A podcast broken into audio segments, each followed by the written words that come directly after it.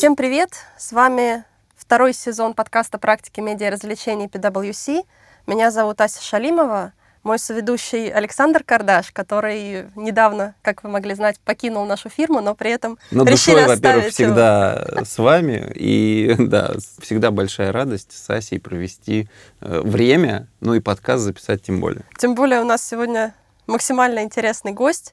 Марк Тен, генеральный директор Sports.ru. Привет, Марк. Всем привет. Поговорим сегодня о той сделке, которая недавно случилась с Sports.ru, и про медиа, и про спорт в частности. Да, который мы так любим, и то, что является нашей страстью уже на протяжении долгого времени. Наверное, логично начать все равно со сделки, потому что это такая новость, Это большой белый слон да. в комнате. И конечно, да, очень интересно. Как, как вообще вы теперь живете? Доживем так же, ничего не поменялось, действительно не поменялось. И если бы мы еще не включили запись, в общем-то, тоже сказал бы то же самое, что еще ничего не поменялось, вряд ли поменяется. Сделка не новая, у нас не было какой-то такой явной задачи бизнес продать, но какое-то количество диалогов за последние годы такого характера с нами случалось. И вот этот, например, впервые там, случился, мне кажется, году в 19 конкретно с э, текущими собственниками компании. Но оно просто как-то исторически доехало. Мне кажется, спорт в своем текущем развитии э, и предыдущие акционеры, фаундеры заслужили, чтобы оно случилось. Вот. Каких-то фундаментальных изменений нет, просто потому что характер сделки э, как бы не венчурный, наверное, не стратегический. Э, Спорт интересен прежде всего тем, что это классный бизнес, много лет рентабельный и устойчивый, который там, на 20 каком-то году жизни растет на десятки процентов. И, мне кажется, в этом вся магия, и в этом вся защита, собственно. А как ты думаешь, ну здесь надо сделать дисклеймер, что я уже больше, это правда было 10 лет назад в Sports.ru работала, поэтому знаю, что были предыдущие попытки бизнес купить, да, со, соответственно, со стороны Sports.ru продать. И, наверное, такая попытка была не одна. Почему не получалось раньше и почему получилось сейчас? Вот в чем магия сегодняшнего момента? Честно говоря, ответить как-то конкретно сложно. Всегда были разные обстоятельства. Какие-то э, переговоры кончались вместе с ухудшением макроэкономической э, обстановки, какие-то связаны там, с страновыми рисками, усиляющимися в некоторые периоды там, последнего десятилетия. Какие-то не случались просто потому, что э, бизнес-модель медиа, тем более такого, как sports.ru, где, с одной стороны, там, высокая рентабельность, с другой стороны, все-таки очень много чувственного, человеческого, что нельзя целиком полностью писать через финмодель и lifetime value. Для там, IT холдингов больших российских, ну, что-то в этом может быть непонятное, например, или пугающее. Предположу, что там во многом эта сделка доехала благодаря тому, что покупатели в предметной области, там, в типе бизнеса, э, медиа не очень э, глубоко погружены, и это позволяет им все-таки иной уровень доверия иметь к команде, понимать, что есть работающая бизнес-модель, есть люди, которые в очень разных обстоятельствах там, из поколения в поколение могут ее вроде как поддерживать а, с улучшающими результатами. Поэтому давайте лезть не будем, но просто с доверием а, попробуем это приобрести. Вот как-то так. Я думаю, что это вопрос именно отсутствия ощущения, что покупатель лучше знает, как управлять этим бизнесом. Ну, а для инвестора это было скорее, ну, это passion, то есть это эмоциональная покупка, или это м, действительно расчет там на долгосрочную доходность через Just бизнес. Just бизнес. Окей. Все-таки как ты думаешь, что инвестор покупал, покупая Sports.ru? То есть это технологическая платформа, это внимание аудитории. э, Или это- это контентный бизнес? Как вы вообще себя ощущаете? То есть вы больше про технологии или вы больше про контент? Или вы и то, и то? Мне Мгм. хочется верить, что мы умеем сидеть на этих двух стульях, потому Мгм. что вообще в э, рынках с низкой покупательной способностью, каким, видимо, все-таки является Россия, э, медийная бизнес-модель с монетизацией на рекламе чувствует себя достаточно неуверенно. Это во многом вынуждает э, медиа экономить на собственных продуктах, на технологиях, на чем-то, что может долгосрочно защищать бизнес, и больше использовать какие-то там общие дженерик решения или полагаться на тех технологий, которые предлагают открытые платформы. Чем больше они это делают, тем меньше они долгосрочно конкурентоспособны, потому что э, ну, де-факто из них там за несколько лет высасывают э, и аудиторию, и информацию, и данные, и все, что нам остается, это такая патагонная фабрика по производству контента. В случае с Sports.ru мы как-то всегда очень настороженно к этому относились, и, понятное дело, работали там со всеми платформами и средами дистрибуции, но старались даже в самые тяжелые времена возвращать э, там, часть заработанного в развитие технологий. И для нас это какие-то, ну вот, очень равные сосуды, в один из которых мы кладем ценность читательскую, смыслы и какую-то редакционную интонацию, тональность, э, выбор повестки в другую, технологии, продукты, удобство, дистрибуцию. Понятно. Сказал про рынки с низкой покупательной способностью, но имею в виду в первую очередь российский рынок. А, я знаю, что у вас были попытки, есть планы, наверное, по выходу на международные рынки. Если можешь, расскажи, вот вы сейчас двигаетесь в этом направлении, насколько это на повестке, или наоборот, э, вы сконцентрированы только на России? Смотри, здесь нет секрета. Sports.ru компания, которую приобрели структуру Алексея Нечаева, будет заниматься преимущественно российским рынком, Мгм. плюс частично СНГ. Там у нас, например, сейчас э, состоялся запуск в Казахстане. Если ничего не путаю, мы уже номер один в Казахстане по охватам. Все, что касается, да, спасибо. Все, что касается глобального выхода за рубеж, э, Европа, там, Северная Америка, это остается у наших коллег из Трибунаком. Это команда не очень э, корректно говорить, но старых акционеров, которые как бы сознательно в том числе шли на эту сделку, насколько я могу судить, чтобы там, иметь больше гибкости и свободы в развитии международных продуктов. Ну, такой спин можно Да, сказать, да. э, от Sports.ru, который будет отдельно развиваться. А в целом, вот как ты думаешь, потому что по моим ощущениям есть некий тренд на локализацию контента все-таки, да, когда там, особенно с точки зрения спортивного контента, все равно болельщики, как бы мы ни говорили об их там глобальной, наверное, возможности сейчас поддерживать любую команду, все равно есть эта история с support your local team и там желанием следить за своими там гиперлокальными новостями, то, что происходит там в твоем городе, в твоем регионе. Э, Вот вы ее как-то наблюдаете внутри и там смотрите ли как-то на вот эти тенденции? Ну, я боюсь, что это не очень применимо к России. У меня, наверное, нет сходу каких-то готовых метричных ответов, но ощущения такие. Феномен атлетика в том, что в их, сколько я понимаю, базовом регионе в Штатах все-таки много больших городов с очень большими локальными рынками, где там, в каждом штате, ну ладно, не в каждом, но в большинстве штатов есть э, команды Major League с э, там, всем набором э, продуктов, товаров и услуг, которые вокруг этого возможны. Мерчендайз, э, трансляции, огромная качественная инфраструктура. И это позволяет э, финансировать команды, освещающие гиперлокальную повестку. Я слабо себе такое представляю в Екатеринбурге, во Владивостоке, в Новосибирске и даже в Казани, как ни странно. Хотя формально количество там, команд может быть сопоставимым, а размер рынков за ними каких-то денежных выражениях все-таки несопоставимы. Это не позволяет платить зарплаты отдельной команде, работающей на там, гиперлокальную повестку. Вот. С точки зрения глобализации вопрос сложный, потому что оч- очевидно, что у российских пользователей есть перекос в сторону футбола и футбола преимущественно европейского, просто потому что ну, это как бы высший уровень э, индустрии. Но российский спорт, российский футбол в частности, все равно по потреблению, наверное, топ-1. Это вот что-то такое феноменальное. Поэтому, возвращаясь к исходному вопросу, честно говоря, не могу ответить, чувствую себя плохо подготовившимся, но вроде бы не вижу этого тренда. Слушай, давай поговорим немножко про user-generated контент. Для слушателей, если не знаю, скажу, что и у Sports.ru есть э, часть, которая называется «Трибуна», в которой пользователи сами пишут э, блоги, ведут, э, создают сами контент. Например, у Аси есть очень хорошие статьи. Да.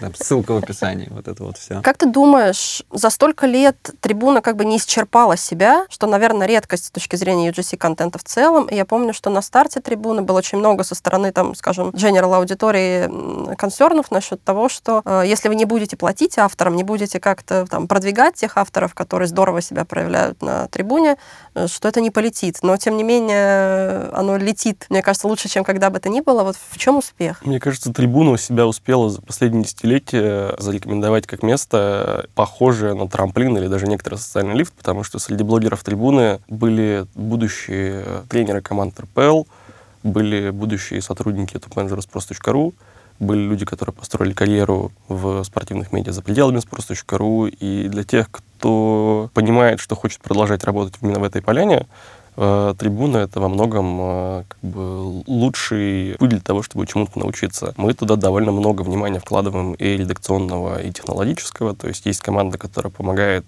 э, блогерам выбирать темы, редактировать, э, форматировать, э, занимается дистрибуцией. Мы э, в буквальном смысле делаем так, через свои социальные сети и другие части экосистемы, чтобы любой сколько-нибудь качественный контент блогеров трибуны получил достаточное количество внимания. Мне кажется, что для людей это важно. И на самом деле важнее, чем деньги. Вопрос про финансовую мотивацию вообще непростой. Мы уже года полтора э, хотим сделать донаты. Штука как будто бы актуальная. Часто проигрывает в каких-то внутренних приоритетах э, потому что ресурсы не безграничны, но мы, тем не менее, хотим ее доделать и вернуться к ней. Другой вопрос, что есть два ключевых риска, э, которых я переживаю. Первый — это то, что получение денег э, в какой-то момент переводит хобби и удовольствие в формат финансовой мотивации, и долгосрочно можешь что-то сломать в людях, которые делали это из чувства удовольствия. Какие-то такие примеры, отголоски э, в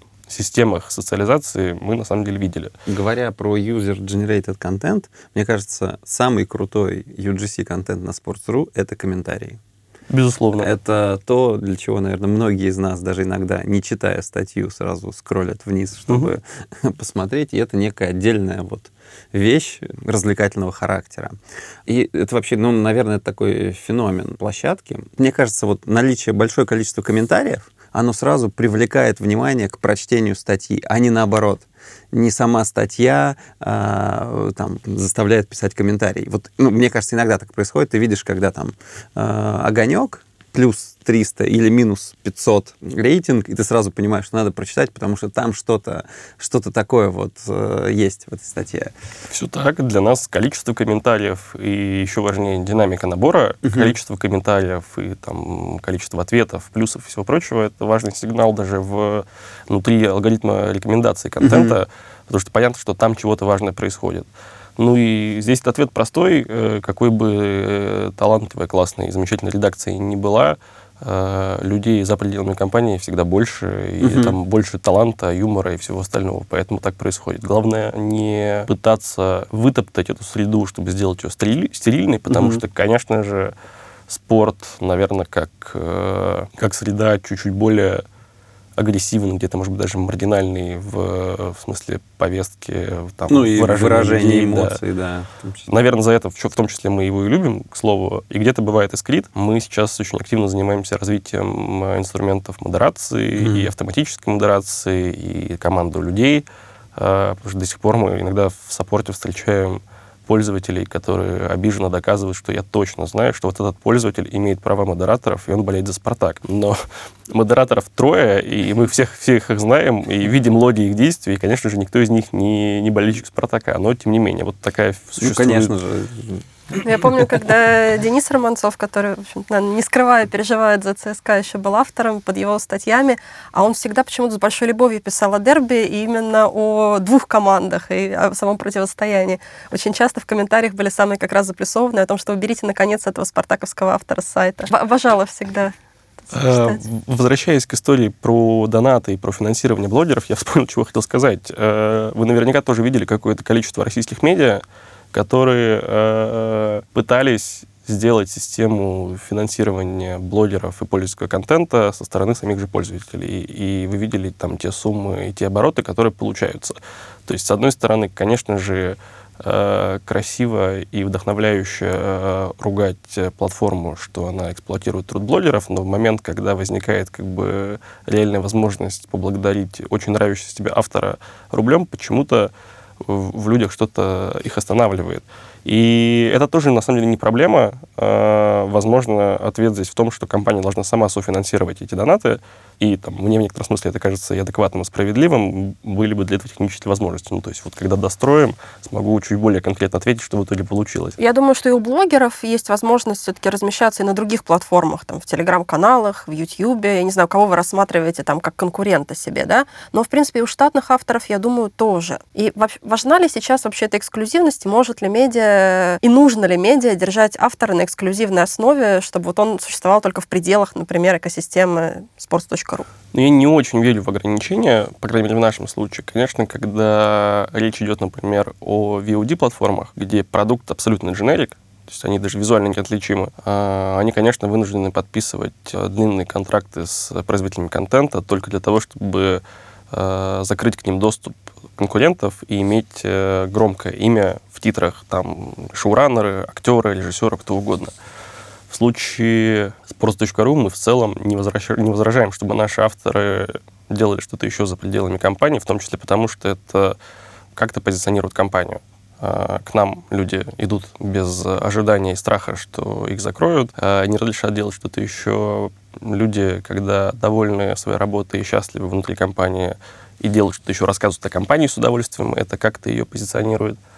Что касается конкуренции с платформами, она, безусловно, существует. И YouTube, и Zen, и Telegram, и, наверное, какие-то еще следы демократизировали создание контента. Это просто удобно и формально дает доступ к большой аудитории.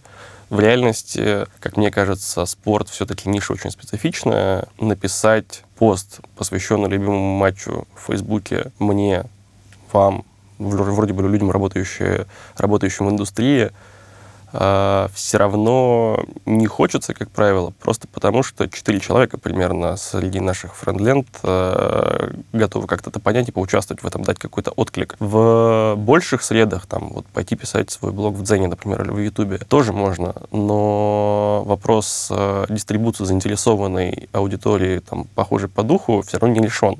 И спорт эту задачу решает для блогеров. Мы как бы очень точечно распространяем любой качественный UGC-контент ровно тем людям, которые в этом же заинтересованы. А, плюс есть э, вопрос кастомизации инструментов создания. Если хочется, чтобы внутри там, видео или поста были какие-то интеграции с э, статистикой или там, с расстановкой матча, конечно же, для представить себе технологическую платформу, которая говорит, ну, сейчас-то мы потратим полгода на разработку вот инструмента, который внутри интерфейса редактирования позволит создавать э, вручную футбольные расстановки. Никто этого делать не будет, потому что там э, предел рынка 10 тысяч э, креаторов. Нам совершенно не жалко этим заниматься, потому что из 10 тысяч 5 воспользуются, а из 5 тысяч окажутся качественными, и это очень сильно повлияет на платформу, на самом mm-hmm. деле, в смысле, на нашу, на качество, на глубину, на количество контента производимого, возможно, даже на срок жизни такого блогера внутри sports.ru. А, и это какая-то вторая такая штука защитная для нас, которая, мне кажется, важной. И самое главное, что кто бы ни пытался это сделать из не нишевых игроков, получится все равно плохо, примерно как, э, там, ну, знаете, спортивные проекты у IT-гигантов, что-нибудь спорт. И вы когда-нибудь пробовали это читать? Пробовали, плохо получается, да. Плохо получается. Sports.ru — это все-таки про контент в виде текста, в большей части. Вот расскажи, а, ну, насколько это у вас на повестке, некая диверсификация типов медиа, и насколько это вообще стоит делать, потому что, ну, текст действительно заходит круто, а, видео, понятно, что это большая история, но она более сложная, аудио и подкастинг э, хайповое, но не очевидное с точки зрения э, там, наверное, выхлопа денег. Может, только Артур, наш звукорежиссер, поспорит. Он приехал на Мазерате. Да, шутки шутками. Расскажи, как вот с точки зрения диверсификации. Ты знаешь, вы удивитесь, но подкасты sports.ru с запасом страшно маржинальная вещь. А, мы хорошо на ней зарабатываем. На партнерских. Ну, то есть на партнерских интеграциях внутри. Да. Правильно? И, ну, конечно же, это достигается за счет э, эффекта масштаба и каких-то пакетных продаж, когда подкасты лежат в большом-большом предложении и с интеграциями продуктовыми, и контентными, и всем на свете. Угу. Но это, тем не менее, продукт, который себя очень хорошо Круто. обеспечивает и позволяет Круто. еще развиваться. А что касается видео, то это действительно, наверное, самый сложный в смысле производства продукт. Мы уже там, больше года им занимаемся, и на мой вкус, в компании разные точки зрения есть, и там у нас есть какая-то позиция, есть, э, наоборот, люди, которые очень этим болеют и горят. Э, на мой вкус, мы в смысле качества, в смысле тональности очень близки к уровню текстового sports.ru. Другой вопрос, что с дистрибуцией и с охватами, ну, очевидно, есть э, как бы не попадание в ожидания. Mm. Для нас учитывая, что есть большой запас прочности у бизнеса вообще, и там наша собственная вера и видение в этом, мы, наоборот, не сжимаемся в ужасе и не сворачиваем это направление, мы только увеличиваем и команду, и инвестиции. Это по-настоящему там большой блок, куда мы mm-hmm. вваливаем много денег и планируем сделать еще больше и оригинального контента для себя, и оригинального контента для VOD-платформ, и даже реализовывать какие-то проекты через внешние продакшены, потому что своих мощностей не хватает под все идеи, которые мы хотим сделать. Mm-hmm. Поэтому э, сейчас немножечко звучит шашка наголо и безосновательно, но мне все-таки кажется, что еще через год спортивное видео будет ассоциироваться со sпрос.ru довольно однозначно. Так сказать, заскринили как говорят на вашем Да-да, именно так. А вот с точки зрения этой кроссплатформенности, меня всегда волнует этот вопрос, и я стараюсь со всеми, с кем в медиа общаюсь, об этом поговорить. Э, хочу тебя тоже спросить. Раньше, мне кажется, опять же, если мы возьмем там период 10-15 лет назад, когда условные газеты, да, там в медиа были чем-то важным, у них всегда было свое лицо, там, начиная, может быть, от цвета бумаги, от шрифта, например, заголовков, или того стиля подачи текста, который был принят, и которому обучались все, кто в любом случае должен был потом там писать в то или иное СМИ. Наверное, на сайтах это среплицировать было проще, но сейчас, когда есть там все, начиная от YouTube, заканчивая ТикТоками, э, нужна ли вообще медиа эта идентичность, чтобы человек, э, глядя на пост в Фейсбуке, глядя на там не знаю, подкаст тот же слушая, понимал, что вот это, например, sports.ru и ничто иное. Вот некая идентичность, она должна быть вообще? Мне кажется, она должна быть, она есть у sports.ru. Я, на самом деле, буду рад здесь какому-то обсуждению, если есть альтернативная точка зрения, это правда интересно. Мне эта идентичность представляется не там, на уровне конечных людей каких-то, а на уровне выбора тем и тональности. Все-таки в России, мне кажется, мало кто или почти никто позволяет себе с той же степенью свободы выбирать темы героев сюжета и говорить о них так, как говорим о них мы. И в этом смысле действительно очень узнаваемая черта sports.ru. Что касается э, лиц, в смысле людей, то мне нравится идея, что у компании лиц должно быть много. Во-первых, есть э, некоторое прошлое в лице Димы и Юры Дудя, которые довольно прочно ассоциируются с спортом и, наверное, даже сильнее, чем там многие текущие люди. Если вы спросите тех, кто там sports.ru читает регулярно, то очень быстро станет понятно, что статистика, а, ну, конечно же, Лукомский и Дорский, да и, наверное, не только у потребителей sports.ru такая ассоциация, это вот про а, вообще людей, которые спортом интересуются статистика, аналитика, тактика, это все к ним. Если спросят про там, развлекательные какие-то вещи, да, там еще какие-то имена всплывут, скорее всего, там, с точки зрения представительства бизнес, бизнеса вообще, там еще какие-то лица.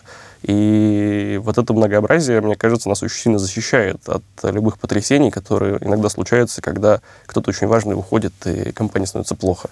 А, хочу еще спросить про феномен любимого части приложения 433, любимого, потому что, собственно, его один из основателей, Деми Дезев, который в «Спартаке» в том числе поиграл, мне кажется, такая уникальная тоже история, потому что, ну, я не видела, чтобы какой-то условный аналог там такого агрегатора или аналог там, не знаю, спортивного ТикТока был в каких-то других индустриях. А вот в спорте оно случилось. Ну, опять же, может быть, я бы списала это на вот ту эмоциональность и там, желание людей потреблять спортивный контент э, в виде болельщиков, да, чуть более активно, чем, наверное, там среднестатистический человек. Но вот как ты думаешь, почему у них получилось? И тем более они, насколько я понимаю, в России тоже достаточно популярны среди молодой аудитории. 433 это точно феномен. Они, они большие молодцы, все, что могу сказать по этому поводу. Мне кажется, что одна из вещей, которая позволила им э, расти быстро, это отсутствие потребности из э, сред дистрибуции собирать трафик. Для них контент и есть конечная точка внутри Инстаграма, например, или там внутри ВКонтакте. И, конечно же, для больших платформ, те производители контента, которые ничего от тебя не ждут, а просто кладут к тебе бесконечное количество контента, ну, они приоритетны, потому что они насыщают платформу э, тем, что сделали, и не просят ничего взамен. А, я думаю, что они получали довольно большое количество какого-то такого органического буста внутри, и на этом быстро росли. Делать это внутри там, своего собственного приложения, например, вытаскивая аудиторию из того же Инстаграма, было бы сложнее на первых порах. Хочется верить, что есть какой-то эффект, собственно, Дэми Дезеу, который и доступ к телу имел наверняка больше, чем как бы, какие-то обычные медиа. Наверное, какие-то аргументы находил там, в работе с правообладателями или с производителями контента локальными, э, мне кажется, что это могло сыграть свою роль А какую-то. как ты думаешь, кстати, вот э, есть несколько проектов, Wave один из них, мне кажется, еще с десяток можно там наковырять, э, лучших или там не очень, э, которые вообще живут вне какой-то собственной среды. То есть там без собственного приложения, без собственного сайта, э, только как проекты при различных площадках в соцмедиа. Насколько оно оправдано? И нет ли какого-то риска, то, что там, условно, как сейчас Твиттер замедлили, да, и все, кто делали на него ставку, временно там оказались не в очень хорошей ситуации? Я думаю, что в тех рынках, где работают преимущественно проекты, которые ты называешь, все-таки это менее рискованно, просто потому что можно продолжать работать на платформе Инстаграма и зарабатывать. Много рекламодателей готовых платить за вот такие как бы, брендовые интеграции, за э, негарантированный перформанс, за контакты, за охваты. Ну, разные же типы маркетинга бывают, для кого-то и это приемлемый вариант. В России с этим сложнее. Во-первых, просто потому, что рекламный рынок сам меньше и очень там, сильный перекос в сторону перформанса, желание получить быстро какой-то return on investment, что называется. А во-вторых, много регулирования разного, которое просто не позволяет, например, якорных для спорта рекламодателей типа букмекеров в большинстве э, сред рекламировать, если нет собственного продукта. А многие текстовые СМИ, там, новостные и прочее, идут в подписную модель. Мгм. Ну, там. Вы рассматривали такую модель для себя? Есть ли, например, в вашем ядре аудитории какая-то часть, которая будет готова платить за ну, какой-то очень аналитичный или там, дополнительный контент, недоступный э, всем пользователям? Я помню, что Или- был же такой опыт какое-то количество лет назад, когда за возможность просмотра сайта без рекламы была какая-то подписка. Но Это- мне помнится, что это ну, было как- прям очень быстро свернулось. А тут видишь, что же если под paywall запихнуть, ну вот условный там РБК Про или там э, канонический пример э, с э, западными СМИ, когда там пол- полностью перестраивают модель, живут только за счет подписной истории. Вот, ну, интересно твое мнение. Ну, есть, наверное, такой первый чувственный ответ. Мы все равно хотели бы, чтобы большая часть контента с просто.ру всегда оставалась бесплатной. Это вопрос как бы идейный, Мгм. вопрос э, миссии, что ли, э, вот того, как мы себя чувствуем. Хочется, чтобы люди могли получать доступ к качественному контенту о спорте в России и не только в любой ситуации, даже если они не готовы за него платить напрямую. При этом наверняка какая-то часть аудитории готова была бы заплатить за отключение рекламы или за доступ к эксклюзивному контенту. Мы не знаем, сколько этих людей, какое-то количество подходов к этому вопросу мы делали, и даже вот э, на прошлой неделе, э, обсуждая запуск э, новой вертикали, допускали, что ее можно было бы закрыть за paywall. Э, ну, мы не договорились на этот счет, команда не приняла идею, хотя мне, конечно, очень хотелось попробовать. Я вот так вот э, из головы пальцем в небо ткнув, сказал бы, что, наверное, там в прыжке 10 тысяч человек постоянно платящих найти реалистично. Там чуть- чуть-чуть основываюсь на данных, которые у нас есть, э, подпискам на отключение рекламы в мобильных приложениях. Можно ли на такой аудитории при каком-то адекватном чеке зарабатывать существенные деньги? Конечно же, нет. Можно ли на них разрабатывать продукты и там развивать какие-то экспериментальные направления, конечно же, нет. И не хочется все, опять-таки, сваливать на какие-то там экономические обстоятельства. Но я не думаю, что мы близки к состоянию, когда размер аудитории спортивной и ее платежеспособность позволит полностью уйти в paywall модель и делать хотя бы там половину того, что делаем мы сейчас.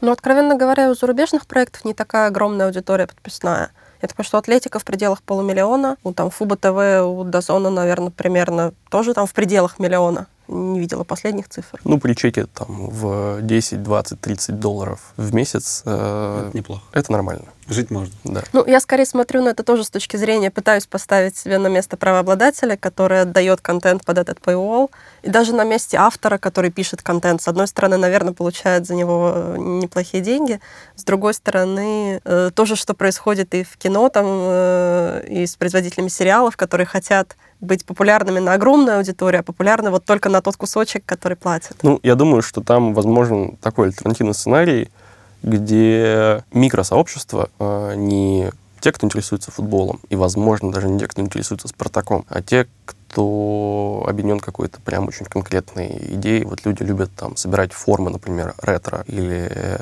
люди, которые очень э, заинтересованы э, футбольной тактикой.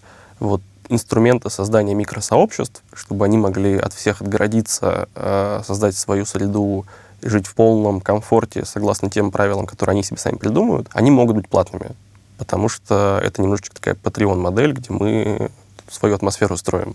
Но это не контент, это какая-то функциональность, пристроенная к э, контенту, собственно. А если говорить о монетизации, то в долгосрочном периоде может ли вообще без вот этой подписной модели, там, без D2C каких-то историй, медиа выжить только на рекламе? Ну, я в других медиа не работал, э, поэтому сложно ответить. В спорте все-таки есть якорный рекламодатель, это беттинг, есть еще какое-то количество смежных ниш, например, в там, все, что касается здоровья, спортивного образа жизни и правильного питания, там есть фарма, производители еды, э, экипировки. Это тоже довольно там, маржинальные сегменты. В финансах, инвестициях э, есть э, банки, брокеры и прочие провайдеры таких услуг там тоже можно, наверное, жить в рекламе и быть счастливым. А в остальных э, сложный вопрос. Но это просто не должно останавливать э, нас от того, чтобы искать какие-то способы взаимодействия с пользователем напрямую, потому что мы идеологически всегда стремились к созданию какой-то вот такой двусторонней коммуникации. Не просто мы отгрузили, а вы прочитали, а чтобы обратно тоже что-то возвращалось в виде комментариев и оценок, и критики, и похвалы, и благодарности всего на свете. А в смысле экономических отношений такое тоже было бы классно построить. И у нас какие-то попытки отдельные были и там с мерчом, и с какими-то другими товарами и услугами, за которые пользователи могут платить напрямую. Пока, прямо скажем, ничего не выстрелило, но мы продолжим этим заниматься, какое-то количество идей такого толка еще есть. А вот про мерч, кстати, хотела спросить, как-то планируете развивать? Потому что я вижу, что там в зарубежных спортивных СМИ был такой опыт, и вроде как относительно успешный даже. Я бы все-таки сказал, что то мы не смогли у себя построить что-то большое из этого, и даже что-то системно работающее э, без сверхусилия тоже не смогли. Первую очередь, как я думаю, потому что для всех это была примерно 48-я работа в компании. Э, этим буквально занимались в тот момент арт-директор, финансовый директор, э, генеральный директор и главный редактор надо понимать, что ну, как бы очень эпизодически случалось что-то там. И, наверное, там одна из главных ошибок — это попытка все сделать своими руками, когда можно было купить экспертизу, вывести кого-то очень там, опытного и знающего, чтобы все было построено без э, сбора всех граблей возможных. Другой вопрос, что размер рынка за мерчом спортивным в России кажется не очень большой, и насколько имеет смысл строить эту экспертизу внутри себя, тоже вопрос открытый. А если ответ на него там скорее отрицательный и нет рынка нету, ну, значит, наверное, мы просто немножечко времени потеряли. Я думаю, что мы к этому вернемся а, в каком-то очень а, таком энергосберегающем формате не для того, чтобы заработать там денег, а для того, чтобы создать какое-то новое измерение взаимодействия именно редакции с аудиторией, потому что для нас мерч это все-таки носитель смыслов, это еще одно измерение, в котором редакция что-то может сказать, как-то высказаться и что-то обозначить. Вот для кого-то из пользователей это важно, кому-то хочется говорящую надпись на свитшоте, и мы, наверное, к этому вернемся. Строить из этого большое производство, наверное, нет. Давай поговорим про Telegram а, стал действительно таким способом донесения новостей до пользователя, угу. минуя там, агрегационные площадки а, новостные ну и фактически конкурирует со СМИ. Человек сам может стать медиа через Телеграм, набрать подписчиков. Вот насколько вы видите конкуренцию среди там комментаторов, каких-то инсайдеров или просто там, разных медийных личностей, которые о спорте пишут у себя в Телеграм-каналах. А, и второй вопрос с этим связанный. А, рассматриваете ли вы Телеграм для себя, наоборот, как ну, воронка, которая ведет на сайт? Есть же возможность набрать и корпоративную большую аудиторию в Телеграме, которая удобно доставлять новости. У Спрос.ру сейчас в Телеграме, мне кажется, 105-110 угу. тысяч подписчиков, что-то такое. А, мне кажется, это, это круто. Один из крупнейших, да, да, это круто. мягко скажу, э, спортивных аккаунтов. А, какая-то конкуренция, наверное, есть, но мне просто не нравится размышлять э, о конкуренции как о чем-то, что надо как-то купировать и запретить. Классно, что люди там пишут. Для нас это всегда источник контента. Мы это агрегируем, мы, по сути, собой закрываем отсутствующую пока в Телеграме... Функцию ньюсфида, по большому счету. Функцию так. Discovery. Да, Если это... ты новичок в Телеграме, а, совершенно непонятно, а как же там найти нужный канал. Э, поиск Нас, не работает, витрины нет. Павел Дуров, он сейчас эту идею э, обязательно интегрирует. Я думаю, что она достаточно очевидна Да. для него, и он имеет какие-то причины этого не делать. Для нас, повторюсь, вопрос как бы агрегации вообще никак не поменялся. Просто если раньше классические медиа, наверное, работали с информагентствами, я просто достаточно молодой человек, я, честно говоря, не застал этого периода, то сейчас вот э, информагентства заменяют э, разные там отдельные производители контента и комментаторы, и там, наверное, бывшие игроки, и много-много-много разных людей, и даже совсем простых людей, которые к индустрии напрямую до этого отношения не имели, но решили они рассказывать, и у них это получилось. К слову, набирать подписчиков в Телеграме, э, в том числе из-за как раз-таки сломанного Discovery, достаточно сложно. Сложно даже с такой махиной, как sports.ru за плечами, поэтому как бы смотрим внимательно, но вроде как ничего страшного не происходит. Ну, То есть интересно, что эти локальные авторы, они наоборот, может быть, даже в какой-то мере облегчают вам жизнь по сбору и генерации контента.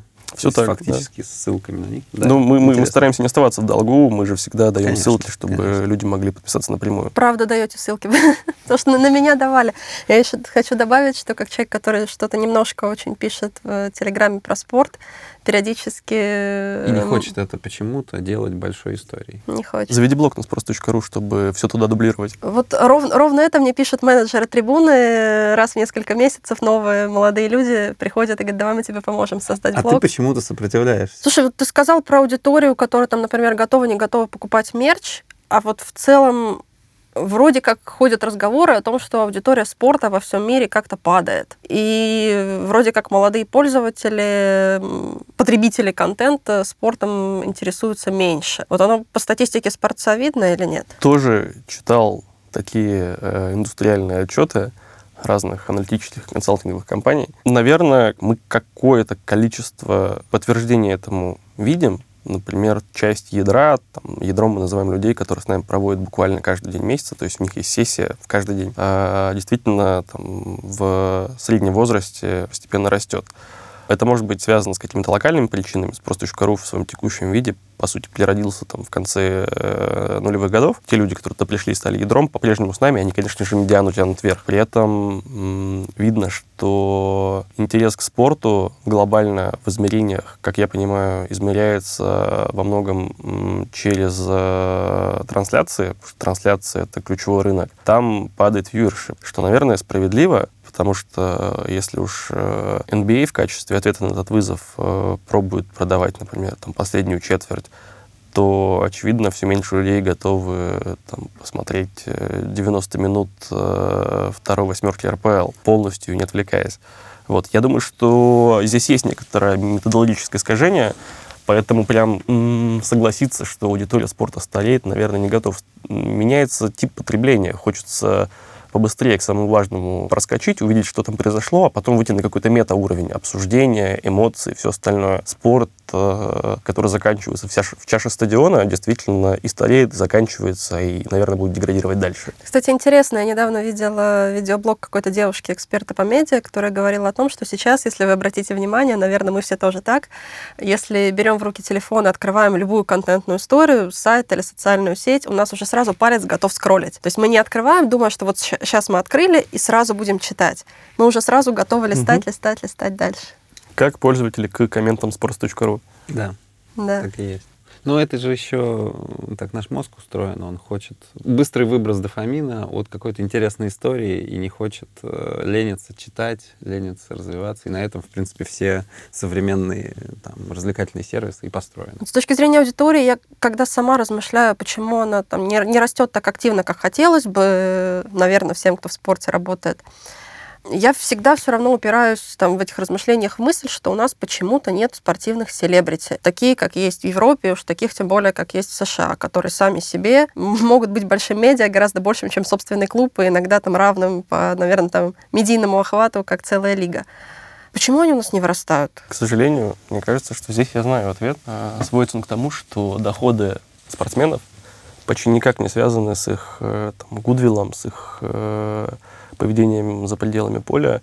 Можно быть э, молчаливым, можно не реагировать на медиа, не взаимодействовать с журналистами, можно вести себя как угодно. Контракт есть контракт, по нему капает основная часть э, дохода, а то, что там лишние полтора процента от FMCG бренда не упали на карточку, да и бог с ним, в общем-то. Выстраивать долгосрочные отношения не нужно. Плюс не хватает, на мой вкус, я вообще противник регулирования, но вот, наверное, единственный случай, когда я готов сказать, что не хватает какого-то регулирования, возможно, на уровне лиг, которое бы помогало э, людям с раннего возраста, проводящим большую часть времени на тренировках, на сборах в спортивных интернатах, Э, пользоваться деньгами. Ну, это учеба, мы много времени тратим сами, чтобы перестать э, пользоваться кредиткой, например, да, или там какие-то глупости не совершать финансовые, но почему-то ждем, что 20-летние парни с окладом в миллион евро должны вести себя целомудренно и разумно. Это наивное предположение. Мне кажется, что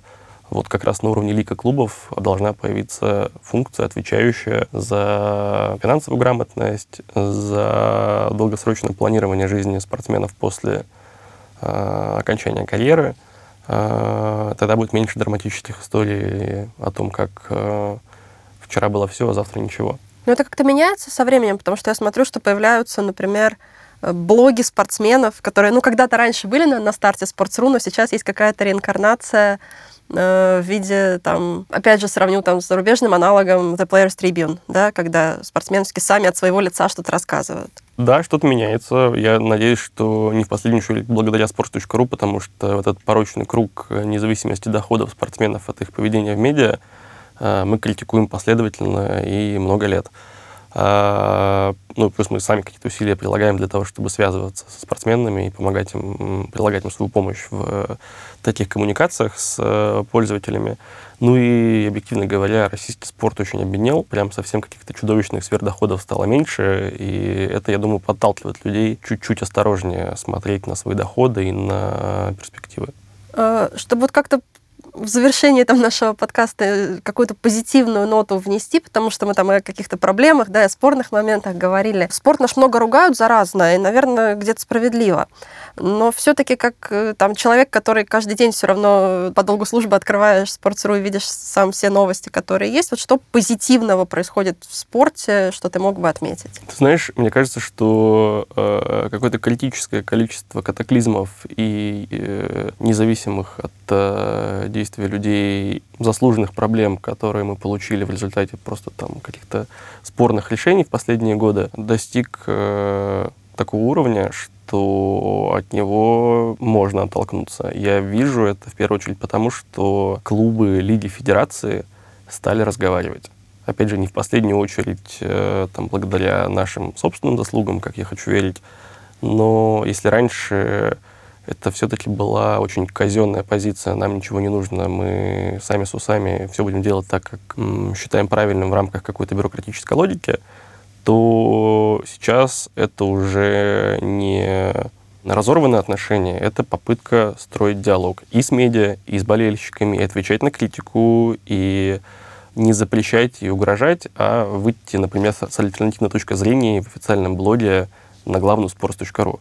Наверняка для там, нашей аудитории это пока не очень сильно заметно, но долгосрочно, мне кажется, что именно вот в этом изменении э, парадигмы э, кроется э, какое-то здоровое развитие русского спорта, просто потому что э, это позволит лучше понимать критику и не закрываться от нее, от чего-то э, делать внутри себя, э, лучше мониторить хорошие примеры того, что делается там, в более развитых рынках, перенимать какие-то практики, э, да и просто будет привлекать все больше э, каких-то хороших, талантливых людей на сторону как раз э, лиг, клубов, организаций и вообще в индустрию. А талантливых людей, я так понимаю, ну, их все равно много, потому что, опять же, как ты говоришь, тех, кто прошел через Sports.ru и даже там, начиная вести блог о чем-то, потом устраивался в клубы, их все-таки, мне кажется, большое количество, и есть этот социальный лифт в какой-то мере. Их бесконечное количество. кадров. Ну, да. можно так сказать. И самое главное, что мы здесь не видим для себя каких-то проблем. У нас э, из разных команд люди действительно часто уходят в клубы в Лиге Федерации. Иногда есть желание сказать, что же ты делаешь, но ты же там будешь очень сильно ограничен и в, в творчестве, и в подходах, и в инструментах, и где-то в э, возможностях расти. Но для кого-то это все еще очень привлекательно, все еще интересно. И слава богу, мы как бы не жалеем, когда кто-то говорит, что, ребят, люблю, но ухожу в, и далее название организации клуба. А, ради бога, через пару лет увидимся, надеюсь, в роли там, клиента и площадки или еще в каких-то отношениях. Круто. Мы желаем тебе и компании большой удачи и процветания. Мы как фанаты спорта и фанаты Sports.ru очень рады, что ты пришел. Спасибо большое. Вам спасибо, что позвали. Спасибо, да. Я еще в начале забыла про нашего виртуального соведущего, которого с Конечно. нами нет. Это же наш любимый искусственный интеллект Муберт, который параллельно играет красивую музычку Муберт, искусственно. спасибо, мы тебя любим.